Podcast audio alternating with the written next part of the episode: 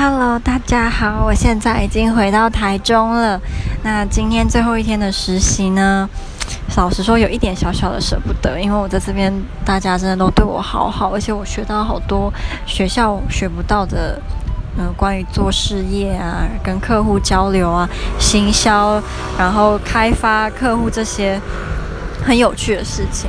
那今天下午的时候啊，我们人事部的主管不停地叫我跟各各个就是主管拍照，他们要放在他们的官网上面啊！天哪，我自己都觉得我今天是完全没有打扮，超丑，还要放在网站上。然后主管还有让我去跟董事长见面，我们董事长是一个九十八岁的老爷爷，超级可爱、很亲切的老爷爷。然后跟他聊得也很开心，他还称赞我说我以后一定会是个人才呢。虽然我爸说他年纪那么大了，只是不想伤你的心，跟你讲客套话。然后哦，董事长还有包一个两千块的红包给我耶。